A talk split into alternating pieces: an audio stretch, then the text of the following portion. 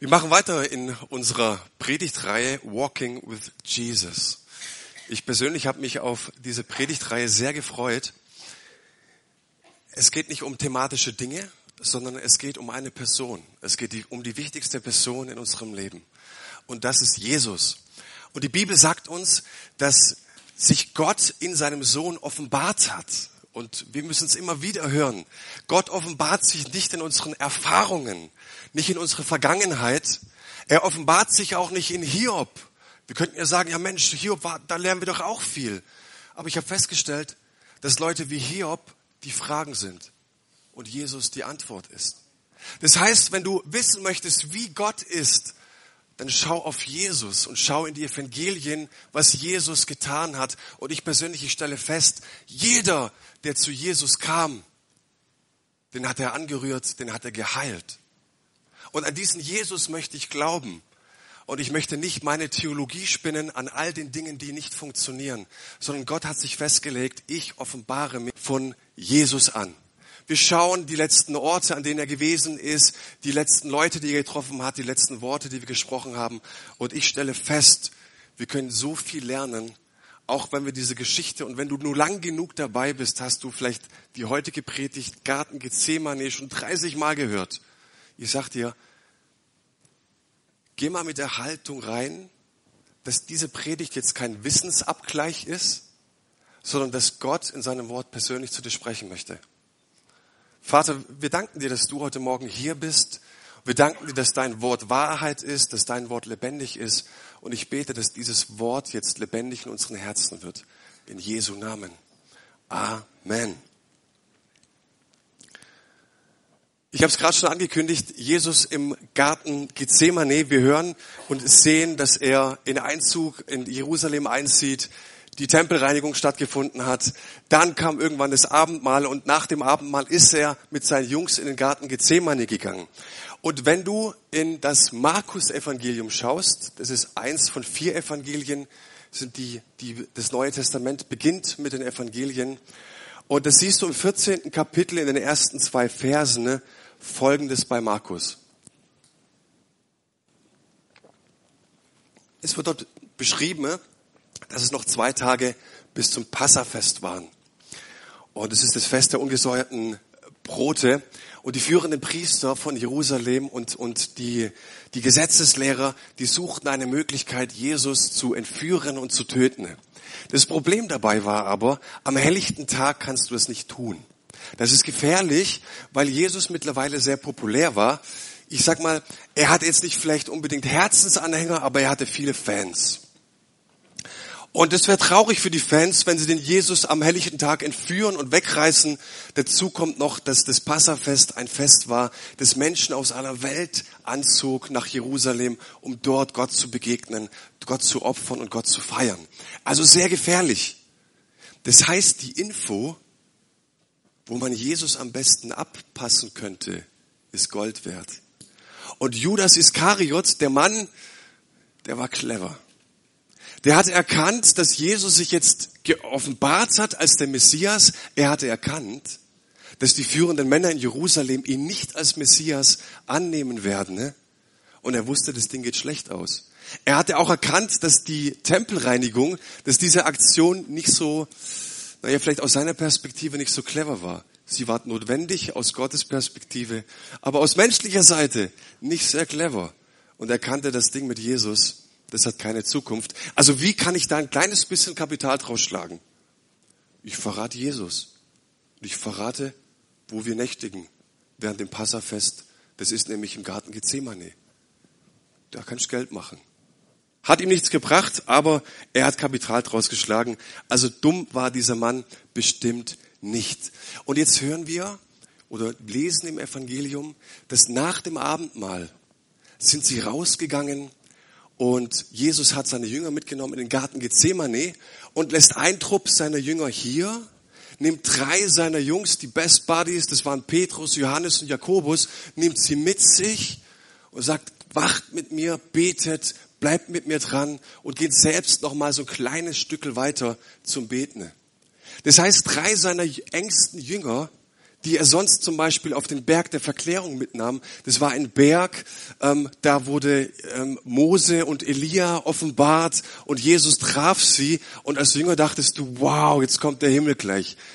Die besten Freunde von Jesus, die hatten alles erlebt von ihm, hatten ihn in Glanz und Glorie erlebt. Und ich finde es so interessant, dass zu diesem Zeitpunkt, wo Jesus schwach ist, wo er eine Todesangst hat, wo viele sagen, er sogar Blut geschwitzt hat, ja, dass er sich jetzt mitnimmt und sagt, Leute, das ist auch ein Teil. Das ist ein Teil von mir. So. Und es ist schön zu wissen, ne, dass es einen Jesus gibt, der macht Party, der offenbart und da geht ganz arg viel, aber dass es auch einen Gott gibt, der Bedürfnisse hat. Und ich glaube, es ist zu Recht, wenn ich es sage, es gibt einen Ort oder einen Gott, der Bedürfnisse hat der einen Schmerz hat, wenn er unsere Stadt schaut, der einen Schmerz hat, wenn er deine Familie schaut, der einen Schmerz hat, wenn Menschen krank sind und wenn sie nicht bei Gott sind. Und was ihm wichtig ist, dass wir an diesem Punkt alles von ihm oder alles von ihm auch wollen. Sagen, Jesus, wir wollen dich kennenlernen, nicht nur deine Sternstunden, sondern ich möchte auch, dafür habe ich mich entschieden, diesen Gott kennenlernen, wenn er sagt, hey, ich habe auch Bedürfnisse, ich habe einen Kummer. Amen, Manuel. Guter Gedanke. Ich habe zwei Punkte, mit denen ich über euch sprechen möchte. Und in dieser Geschichte könnten wir, ich habe das festgestellt bei einer Predigtvorbereitung, drei Stunden drüber sprechen. Es gibt so viele wichtige Punkte, über die wir reden müssten. Aber mein erster Punkt, den ich gesetzt habe, es heißt, es geht doch nichts über einen gesunden Schlaf. Das sehe ich wirklich so, ist so, ist ganz, ganz wichtig. Ähm, ich möchte euch kurz den Kontext erklären vom letzten Abendmahl. Ich habe gerade gesagt, sie kam vom letzten Abendmahl, ging runter in den Garten Gethsemane. Ich hatte mal das große Privileg, mal an so einem Abendmahl beiwohnen zu dürfen. Das war nachgestellt. Und da gibt es Tische, die sind ungefähr 30, 40 Zentimeter hoch. Und du liegst da zu den Tischen auf ähm, Matratzen und Kissen. Es ist sehr gemütlich. Du liegst immer auf deiner linken Seite mit der rechten isst du, mit der linken wischst du dir was ab, deswegen essen sie mit der rechten Seite. Ja, es gibt auch eine Rangordnung und wir wissen, dass Passa war. Das heißt, du kannst da nicht ankommen und sagen, ich bin gerade auf Diät und ich esse gerade nicht so viel, sondern es wird wirklich in dich reingestopft. Wirklich, das Ganze, es war wirklich nachgestellt und du musstest essen und essen. Ich platz gleich, egal, iss, iss, iss. Das ist die Kultur. Und wir wissen auch, dass bei solchen Mahlzeiten dann danach Wein ausgegeben wurde. Und bitte hör mir auf zu erzählen, dass in, in der Bibel es nur Traubensaft gab, wirklich. Wenn du mal in Israel warst und eine Schabbatfeier mitgemacht hast oder am Schabbateingang, die Juden schenken siebenmal nach Likörwein. Boah, ich sag dir, ey, beim zweiten, ey, der sitzt. die schenken siebenmal nach. Also, gutes Essen, guter Wein, was passiert? Wir werden hundemüde. Und bei diesem Mahl, bei dieser Mahlfeier ist das Schöne, ich liebe diesen Gedanken, wir sollten es wirklich auch so machen, dass du hast gegessen, du hast getrunken und dann legst du dich einfach zurück und sagst Gute Nacht. Du stehst nicht auf, gehst nirgendwo hin, vielleicht mal kurz Pipi machen, aber dann Gute Nacht und liegst da. So, und Jesus, in dieser Situation sagt Jesus jetzt, hey, wir gehen von hier, wir gehen, und so dachten sie wahrscheinlich, nächtigen in den Garten. So, aber jetzt sagt Jesus, wacht mit mir. Bleibt wach mit mir. Was meint er damit? Ich habe da zwei Bedeutungen. Die erste Bedeutung ist, dass Jesus tatsächlich ein Bedürfnis hat und sagt, Jungs, in dieser schwersten Stunde brauche ich euch jetzt. Ich brauche euch jetzt. Und Petrus hat ihm kurz davor noch versprochen, du, ich bleib dran, egal was passiert. Ich bleib dran, ich gehe mit dir ins Gefängnis. Und wenn du ganz streng und penibel bist, könntest du an der Stelle sagen, ne?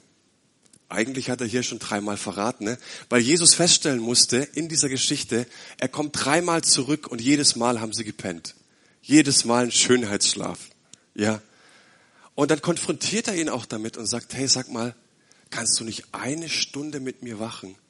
Du hast gerade eben noch gesagt, du willst mit mir ins Gefängnis gehen. Du hast gerade noch gesagt, egal was passiert, ich bleib dir treu. Und ehe der Hahn noch dreimal krähte, hat ihn eigentlich schon dreimal verraten gehabt, indem er nicht eine Stunde mit ihm wachen konnte. Und natürlich braucht es eine Antwort, diese Frage. Kannst du nicht eine Stunde mit mir wachen? Die Antwort ist klar. Nein. Und dem Schreiber dieses Evangeliums ist es wichtig, an, diesen, an dieser Stelle einen wichtigen Punkt zu setzen. Zu sagen, Jesus, diesen Weg, den musst du alleine gehen. Dieser Weg ist alleine für dich vorherbestimmt, sprich in Sachen Erlösung, in Sachen Gott liebt diese Welt und beschenkt diese Welt, ist Jesus alleine. Er Weg, lebt diesen Weg und geht diesen Weg alleine und er hat keine Partner. Da gibt es niemanden, den er zu Rate zieht. Und es ist ein gutes Wort, das wir manchmal in der Gemeinde auch aussprechen müssen. Ne? Gott ist, du bist zwar ein Bündnispartner, in dem sich Partner, in dem dich Gott beschenkt, aber du bist nicht Gottes Ratgeber. Du bist nicht der Christus. Es hat Johannes der Täufer ganz gut erkannt. Ich bin nicht der Christus. Und darin steckt für mich, Leute, so eine wichtige Botschaft. Die Jungs versagen. Die können nicht mal eine Stunde wachen. Und Jesus geht diesen Weg trotzdem. Und den Weg ist er nicht für sich gegangen, diesen Weg ist er für seine Jungs gegangen, diesen Weg ist er für mich gegangen und diesen Weg ist er für dich gegangen. Was heißt es, was heißt es in dieser Botschaft? Herr, wenn ich versage, wenn ich versage in der schwersten Stunde meines Versagens, geht Jesus diesen Weg trotzdem für mich. Amen. Dann sagt Jesus noch was Wichtiges und ich finde es interessant, dass er in der schwersten Stunde seines Lebens, seines Erdenlebens seinen Jüngern noch einen wichtigen Ratschlag mitgibt für ihr Leben. Er sagt, Leute, es geht nicht nur um mein Ende, sondern es geht auch um euch, es geht um euer Ende. Und das, der zweite Punkt oder dieser, dieser zweite Aspekt, in dem wach bleiben heißt, für sich selbst wach bleiben. Ihr sollt für euch selbst wach bleiben, sagt Jesus. Es heißt dort, wachet und betet, damit ihr nicht in Versuchung geratet. Der Geist ist willig, das Fleisch aber ist schwach. Und was uns Jesus hier sagt, wachen und beten gehören auf das engste zusammen. Du kannst sie nicht voneinander trennen, sie sind wie Brüderchen und Schwesterchen. Und Jesus bezieht sich hier nicht nur auf das physische Wachsein, dass wir körperlich anwesend sind, sondern auf ein geistliches Wachsein, dass du geistlich wach bist, dass du konzentriert bist. Und wenn du die Bibel schon mal ein bisschen studiert hast und dich ein kleines bisschen auskennst in der Bibel, wenn nicht, lade ich dazu ein, mach's mal. Im Alten Testament und im Neuen Testament, dann merkst du, dass in diesem geistlichen Wachsein, dass es da einen großen Raum gibt in der Bibel. Das heißt, die Bibel fokussiert sich wirklich auch auf dieses Wachsein. Im Neuen Testament, ich möchte mal zwei Stellen zitieren, heißt es einmal, wach auf, der du schläfst. Und da geht es um ein geistliches Schlafen, um ein geistliches Dösen. Ne? Und an einer anderen Stelle lesen wir in den Evangelien von den klugen und den törichten Jungfrauen. Da geht es darum, wie vorbereitet wir sind dass fünf Jungfrauen ihr Öl haben vergeuden lassen. Fünf haben, haben, haben das Gefäß gefüllt mit Öl. Und als der Herr dann wiederkam, hat er die fünf gelobt und mit den anderen auch irgendwas gemacht. Könnt mal nachlesen. Aber es ist wichtig, um dieses, um diese Frische, um diese Fitness, die zu haben. Und Jesus sagt hier, es geht nicht nur um mein Ende, sondern es geht auch um euer Ende und somit auch um unser Ende. Was ist gemeint mit diesen Versuchungen? Damit ist gemeint, dass es Feinde gibt. Ich habe das neulich schon mal erzählt. Wenn ich um morgens um fünf und sechs aufwach, dann ist der Himmel fit und für mich bereit, mich zu beschenken. Der Heilige Geist ist fit und möchte mich durch den Tag führen. Aber wenn ich morgens um fünf, sechs aufwach, sind auch andere Kollegen wach. Da ist die Versuchung wach. Das sind meine Feinde wach. Da ist der Widersacher wach. Und er möchte den ganzen Tag das klauen, was Gott an Positivem und Gutem über mein Leben gesprochen hat und in mich hineingelegt hat. Und darum geht es, um dieses Wachsein. Und wenn du jetzt sagst, hey, sag mal, geht es dir jetzt um einen gewissen Dualismus? Also, dass auf der rechten Schulter das Teufelchen sitzt und auf der linken Schulter das Engelchen und beide kämpfen gegeneinander und du weißt nicht, wie der Ausgang, also wie es ausgeht. Oder sagst du hier, dass, dass Jesus und der Teufel gleich stark sind und die kämpfen und wir überhaupt nicht wissen, ähm, wie es ausgeht, der Kampf? Sage ich nicht. Wenn ich in meine Bibel schaue, sehe ich, dieser Kampf ist gewonnen. Jesus ist der Sieger. Aber jetzt kommt ein ganz, ganz wichtiger Punkt. Wenn du schweigst, dann hast du schon verloren. Im Gebet zeigt sich dein Wachsein. Und wir sehen, dass Menschen ne, im Glauben gut starten und irgendwann mal Schiffbruch erleiden und Gott dann nur noch anklagen, ne, weil sie nicht verstanden haben, ne, dass das nicht automatisch passiert. Dass dich der Feind angreift, das passiert automatisch. Aber dass du Gottes Segen und seine Kraft und seine Herrlichkeit in die Situation deines Lebens holst, geschieht durch Gebet, indem du wach bist. Und wenn du dir überlegst, wo hast denn das jetzt her? Das hat Jesus gesagt, sollen wir beten im Vater unser. Dein ist das Reich und die Kraft und die Herrlichkeit in Ewigkeit. Amen. Jesus sagt, hey, ich berufe euch, dass ihr den Himmel auf die Erde bringt. Das sollen wir beten, bevor wir um das Brot bitten. Und er sagt auch, in dem Maße, wie du die Herrlichkeit Gottes, die Kraft Gottes, die Herrlichkeit, die Schönheit, die Liebe Gottes in dein Leben, in deine Nöte bringst, in dem Maße erlebst du auch diesen herrlichen Gott. Aber wenn du einschläfst über deinen Problemen, dann erlebst du Niederlage. Ich finde, das ist ein wichtiges, sehr, sehr wichtiges geistliches Prinzip, das wir verinnerlicht haben müssen. Und ich stelle fest, dass das Gebet nicht ein Mittel ist, das unseren Alltag versüßt. Wir sind gute Christen, wenn wir die stille Zeit halten. Du bist gut drauf, wenn du vielleicht noch am Abend an den Herrn denkst. Sondern Gebet ist das Mittel. Und es ist ein krasses Wort. Das Gebet oder wie du dein Gebetsleben startest, wie wach du bist, wird dein Ende bestimmen. Mein zweiter Punkt.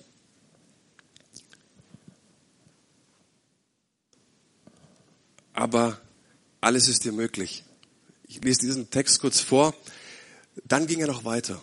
Also er ließ dann seine drei, den engsten Zirkel an dieser Stelle, ging noch ein bisschen weiter, warf sich auf die Erde nieder und betete, dass wenn es möglich sei, die Stunde an ihm vorübergehen möchte.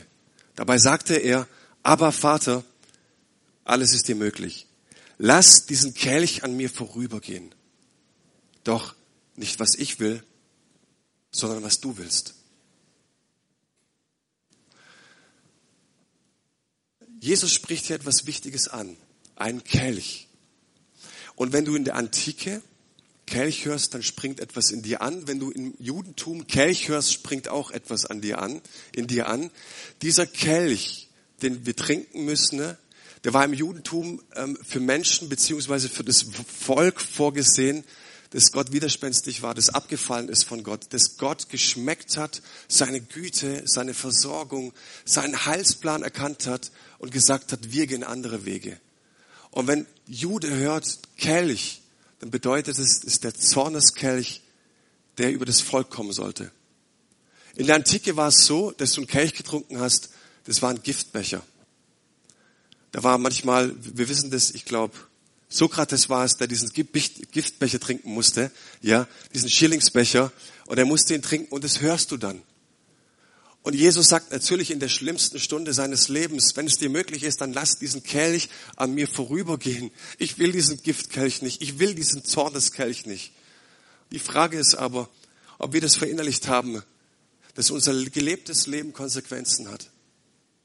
Dass die Dinge in unserem Leben, die wir verbockt haben, die wir falsch gemacht haben, wo wir betrogen haben, wo wir belogen haben, wo wir Menschen wehgetan haben, wo wir nicht ehrlich zu uns selbst waren und zu anderen, dass das Konsequenzen hat.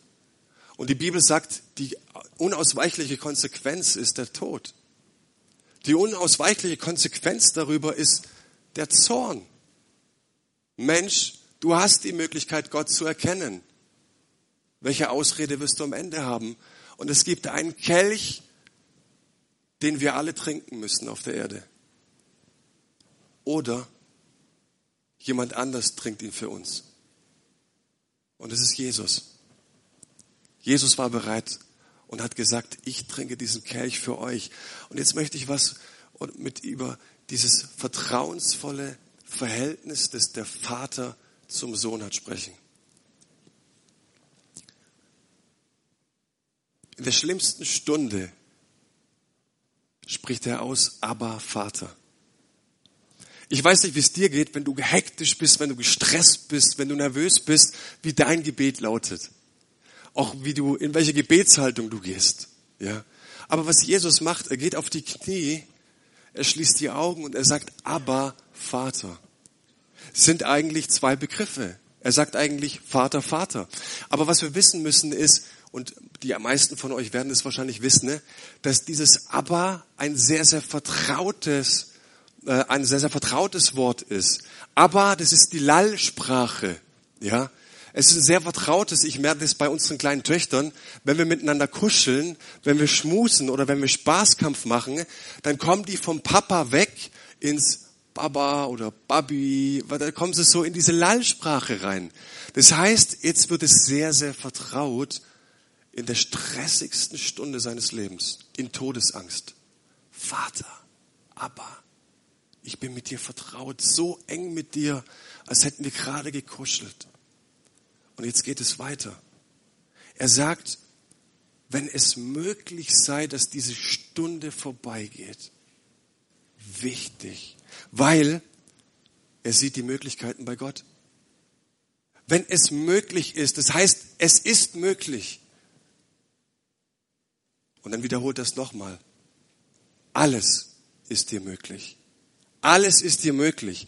Wenn es, dann kann dieser Kelch auch vorbeigehen, aber dein Wille geschehe und nicht mein Wille. Merkt ihr was? Merkt ihr was, wie wir Himmel auf Erde holen können, wie wir Frieden holen können? dass wir, wenn wir in Stresssituationen sind, die uns ängstigen, nicht verrückt sind, die beste Freundin, den besten Freund anrufen und abkotzen und ablästern und was weiß ich was, sondern dieses vertrauensvolle Gebet suchen. Sagen, Gott, alles ist dir möglich und du siehst es wirklich. Er geht Schritt für Schritt in diesem Gebet und baut seinen Glauben auf. Aber Vater, es ist dir möglich und dann alles ist dir möglich. Ja, so holst du Himmel auf Erde, so hörst du die Kraft und die Herrlichkeit. Und was Jesus hier macht, er macht eine Zäsur mit dem Schicksalsglauben.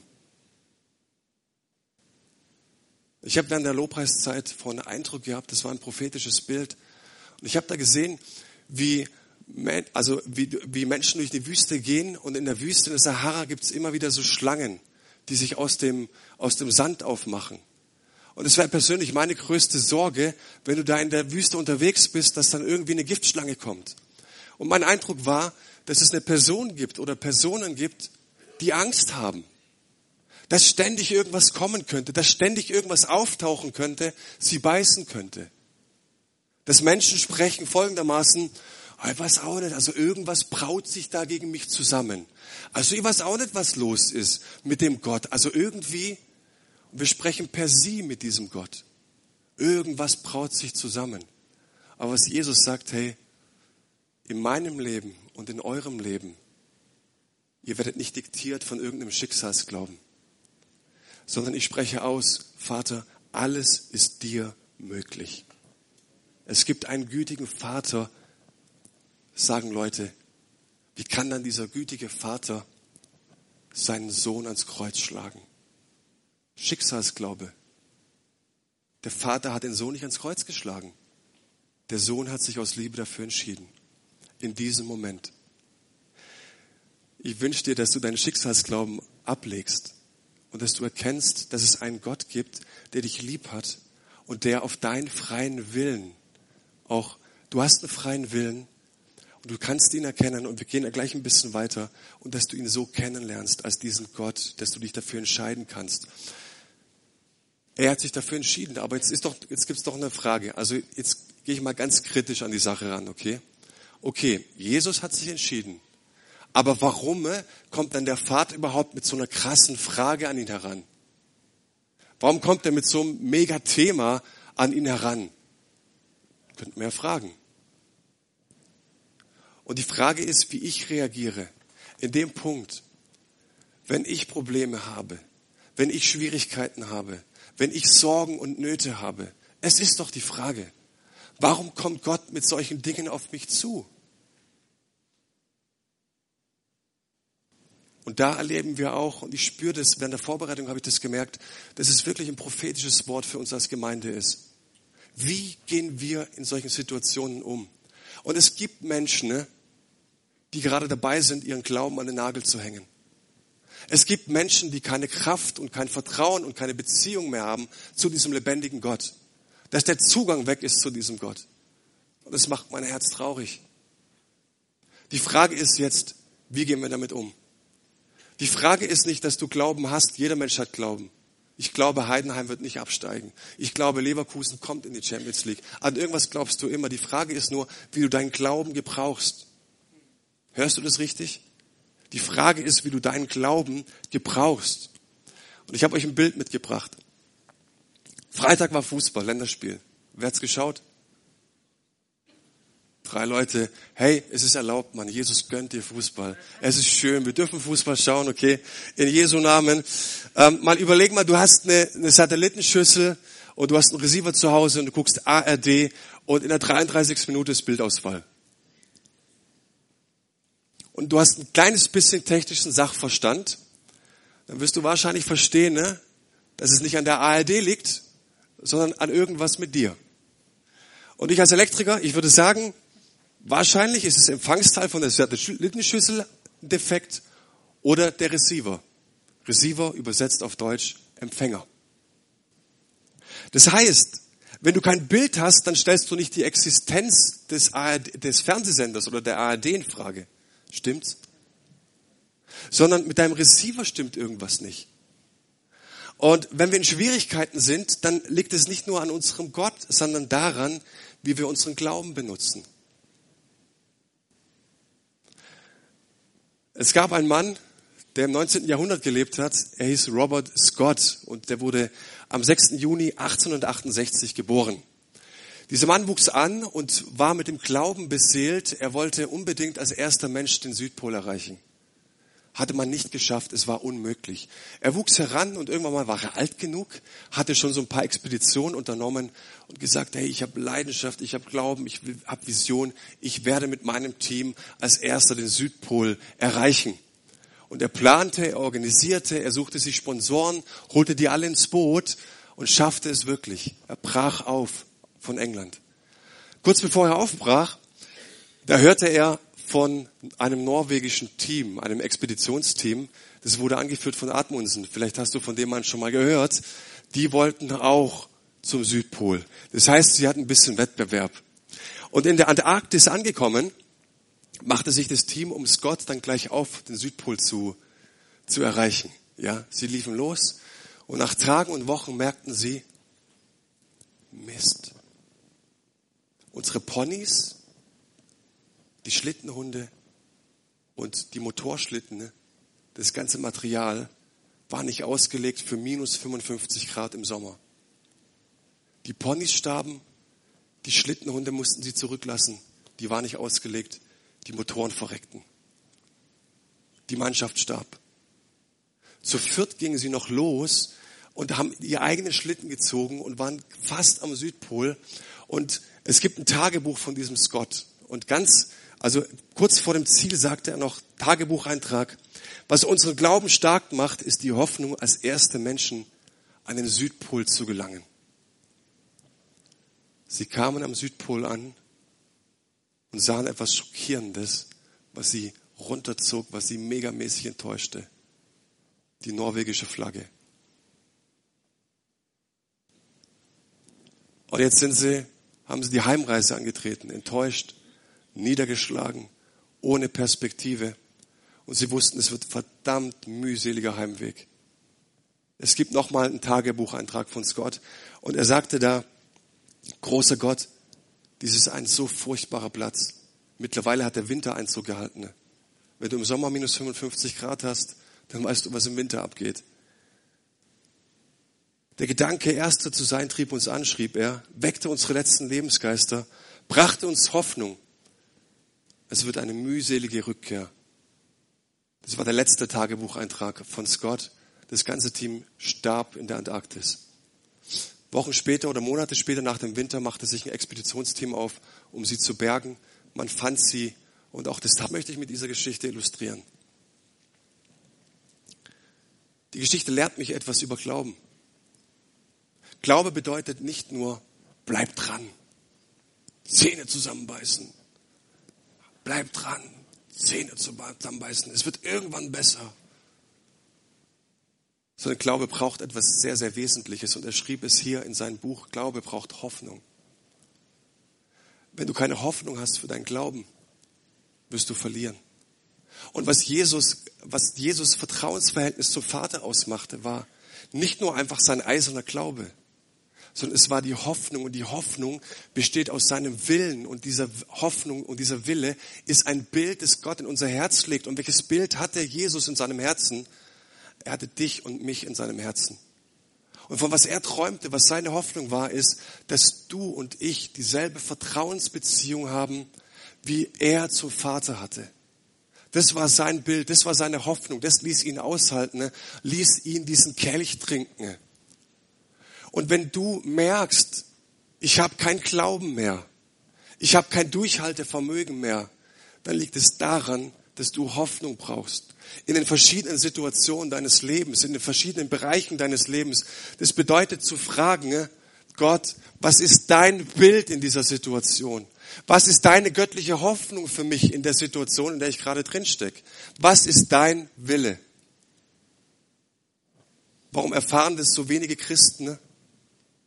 Weil es immer darum geht, mein Ego-Wunsch oder die Ziele Gottes mit meinem Leben. Und das müssen wir grundsätzlich geklärt haben. Deswegen gab es mal einen Tag, an dem Menschen vielleicht mit uns gebetet haben und sagen, hey, möchtest du dein Leben Jesus übergeben? Ist es für dich grundsätzlich klar, dass dieser Jesus dein Herr ist? Dass dieser Jesus dich berufen hat und dass Jesus dein Leben auch gebrauchen wird zur Ehre seines Reiches? Und wenn wir das verstanden haben, lässt sich leichter leben. Aber wenn unser Ego-Wunsch immer in, in Konfrontation steht mit dem, was Gott möchte, wirst du nicht die göttliche Hoffnung für dein Leben entdecken, für die Bereiche deines Lebens. Es gibt noch einen Begriff, der wichtig ist. Nicht nur der Apostel Paulus sagt es im Neuen Testament, sondern andere Schreiber auch. Es gibt, so sagt die Theologie, diese Trias. Glaube, Hoffnung, Liebe. Die gehören zusammen. Dein Glaube braucht Hoffnung und die Hoffnung ist wie eine Garderobe, an dem du dein Glauben aufhängst. Und es braucht die Liebe. Und was sagt uns die Liebe? Es geht nicht um meine selbstsüchtigen Wünsche, sondern ich habe verstanden, dass nicht sich alles um mich dreht. So. Und wenn ich das verstanden habe, kann ich meinen Glauben auch da dran hängen. Es geht nicht um mich, um meine Position, dass ich immer gefeiert werde und begeistert habe. Es liegt eine coole Predigtreihe hinter uns. Hero Maker. Wenn das noch nicht so ankam, ich mach dir Mut, hörst du nochmal an. Liebe, so sagt mein russischer ähm, Theologieprofessor, Liebe ist der einzige Beweis, dass du nicht der einzige Grund für dein Leben bist. Das heißt, dein Glaube braucht Hoffnung und Liebe und dein Glaube, der besteht nicht nur darin, dass du ausharrst und durchhältst und auf die Zähne beißt und knirschst, sondern er braucht dieses göttliche Bild. Er braucht diese göttliche Hoffnung in allen Bereichen deines Lebens. Und weil wir gleich eine Gemeindeversammlung nach dem Kaffeetrinken haben und dann vielleicht die Gefahr besteht, dass, dass so manch guter Gedanke weg ist, möchte ich euch jetzt einladen, euch ein bisschen Zeit zu nehmen, ein paar Minuten, und Gott ganz bewusst etwas hinzulegen, wenn ihr merkt, da gibt es wirklich Situationen in meinem Leben, die hätte ich gerne anders. Da kann ich keinen Glauben mehr fassen. Da kann ich keinen Mut mehr fassen für die Situation, da bete ich auch schon lange gar nicht mehr drüber. Ich habe aufgehört durchzuhalten, weil ich keine Kraft mehr habe. Und ich lade dich ein, jetzt auf Gott zu schauen, auf Gott zu hören und zu sagen, Gott, in der Situation, in der ich nicht mehr weiter weiß, was ist dein Bild? Was ist deine göttliche Hoffnung in dieser Situation? Gott, ich möchte meinen Glauben wieder irgendwo aufhängen können. Ich möchte jetzt einfach Zeit geben,